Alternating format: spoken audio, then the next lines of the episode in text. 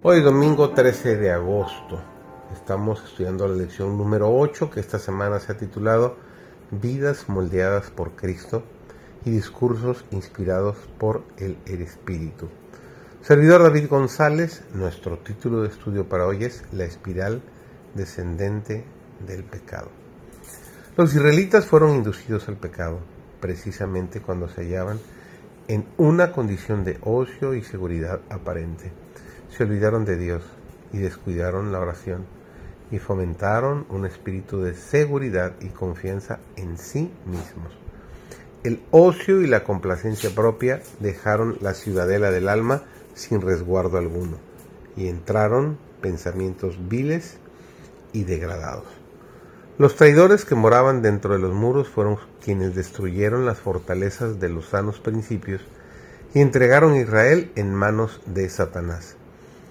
Así, precisamente es como Satanás procura aún la ruina del alma. Antes que el cristiano peque abiertamente, se verifica en su corazón un largo proceso de preparación que el mundo ignora. La mente no desciende inmediatamente de la pureza y la santidad a la depravación, la corrupción y el delito. Se necesita tiempo para que los que fueron formados en semejanza de Dios se degraden hasta llegar a lo brutal o satánico. Por la contemplación nos transformamos. Al nutrir pensamientos impuros en su mente, el hombre puede educarla de tal manera que el pecado que antes odiaba se le vuelva agradable. La mente se educa en la familiaridad con el pecado, tanto que aun los que fueran una vez dotados de una conciencia sensible, a la cual hubieran horrorizado tales escenas, se vuelven empedernidos y se espacían en estas cosas con habido interés. Odiar y reprender el pecado y al mismo tiempo mostrar misericordia y ternura por el pecador es tarea difícil. Cuanto más fervoroso sea nuestro esfuerzo para obtener santidad de vida y corazón, tanto más perspicaz será nuestra percepción del pecado y más decidida nuestra desaprobación por cualquier desviación de lo recto.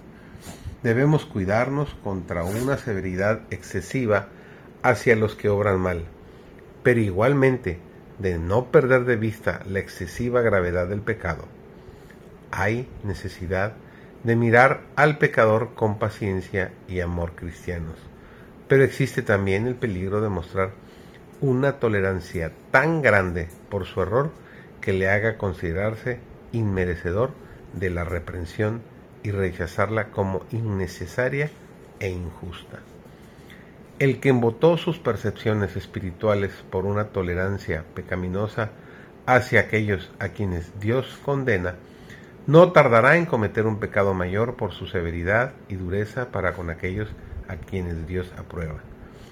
Mediante el orgullo de la sabiduría humana, el desprecio hacia la influencia del Espíritu Santo y la aversión a las verdades de la palabra de Dios, muchos que profesan ser cristianos y que se sienten competentes para enseñar a otros, serán inducidos a abandonar los requerimientos de Dios Pablo declaró a Timoteo, porque vendrá tiempo cuando no sufrirán la sana doctrina.